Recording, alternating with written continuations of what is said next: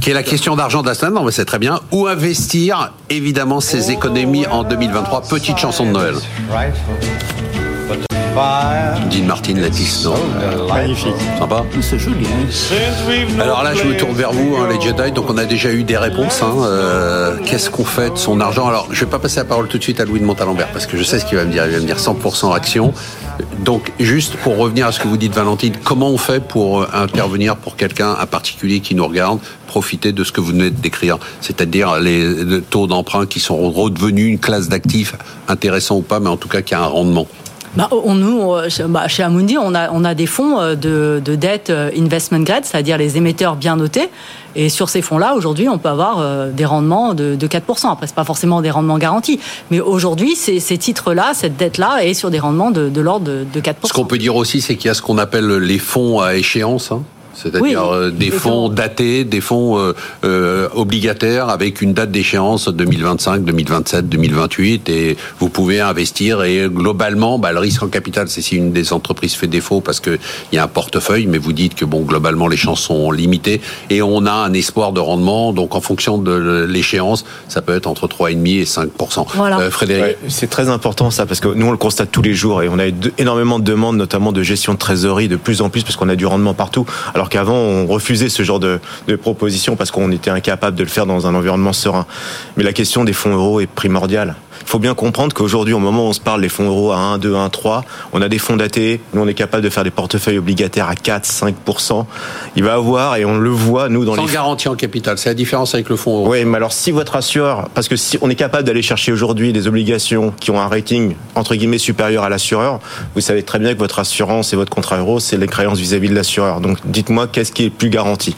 Euh, donc on a énormément d'arbitrage aujourd'hui qui s'opère parce qu'en plus ça permet de bonifier. Euh, êtes en train de nous dire, c'est intéressant. Non. Vous êtes en train de dire, faut sortir des fonds euros, aller Je- sur des fonds à échéance. Euh, Normalement, euh, c'est un principe économique, hein, de, si vous voulez, de manière visible. On doit normalement aller effectivement à risque équivalent, aller sur les actifs les mieux rémunéra- rémunérateurs. Aujourd'hui, effectivement, on a des investements de grade qui rémunèrent 3 à 4 fois plus que... Investment grade pour les gens qui c'est c'est les bonnes qualités. Voilà, les, les triple A, les double A et ainsi de suite. Donc voilà, on, on est sur ce genre de qualité et donc il s'opère tout naturellement aujourd'hui des sorties de fonds euros vers des solutions effectivement de portage obligataire qui permet aussi pour ceux qui gardent encore du fonds euro de le bonifier, un système de bonus qui est accordé par, par l'assureur. Donc c'est assez important parce qu'il faut effectivement dans ce contexte-là, il faut bien comprendre que si on avait encore des rémunérations des fonds euros et donc ils vont devoir un peu piocher aussi sur leurs réserves pour arriver finalement à remonter ces taux-là, Au-dessus de 2% quand même, non? Ah bah il faut à tout prix Ils euh, pas le choix. Sinon, sinon, vous savez, aujourd'hui vous faites euh, du Boubil, c'est-à-dire de l'emprunt allemand,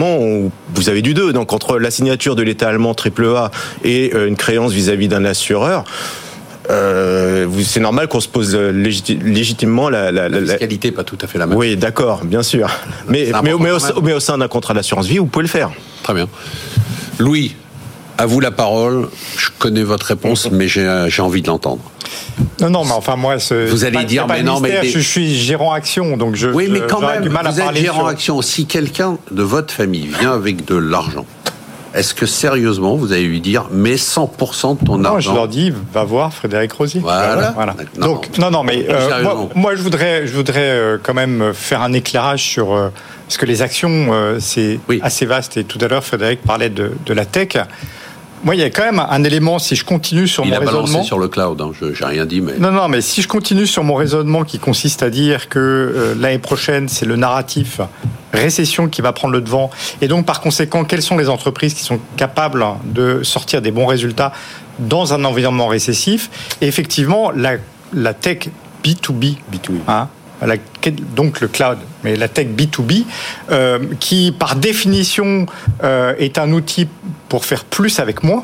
hein, C'est-à-dire que toutes ces entreprises sont des outils de productivité pour leurs clients.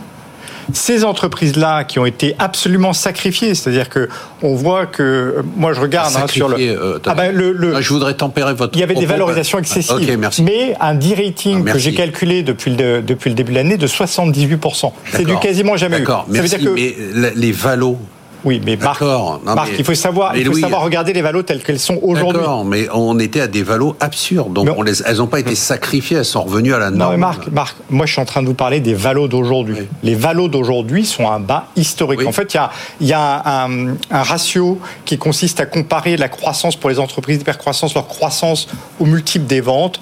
Et euh, c'est Piper Sandler qui démontre qu'en fait, on est en dessous de la moyenne 20 ans aujourd'hui. Et que finalement, il y a un point plus bas qui était plus grave, c'était en 2008. Donc si on est en dehors d'un contexte de récession extrêmement importante, euh, ces entreprises sont aujourd'hui sous-valorisées par tous les standards. Mais ce qui est le plus important, c'est que dans un environnement récessif, ce sont des entreprises, bien sûr qu'elles auront du vent de face comme toute entreprise, mais elles auront aussi du vent arrière parce que euh, beaucoup de leurs clients vont être poussés à digitaliser davantage pour faire des économies. Il y a un retour sur investissement de ces entreprises qui est très important. Donc moi, je pense que en 2023, ce sont les entreprises qui tireront le mieux leur épingle du jeu. Mais vous êtes d'accord pour dire ou pas? Non, c'est je, sans plaisanter. Est-ce que vous pensez quand même qu'il faut avoir une diversification de portefeuille? Quand vous dites on doit être à 100% en action, vous le croyez pas? Alors, je vais être tout à fait honnête, je suis à 100% en action. Voilà. Donc, est-ce que je le crois? J'ai l'air de le croire. D'accord. Une vieille tante viendrait vous voir, vous lui direz foutez Je m'occupe de, je m'occupe de l'argent de ma mère qui est en 100% en Qui est 100% en action. La pauvre.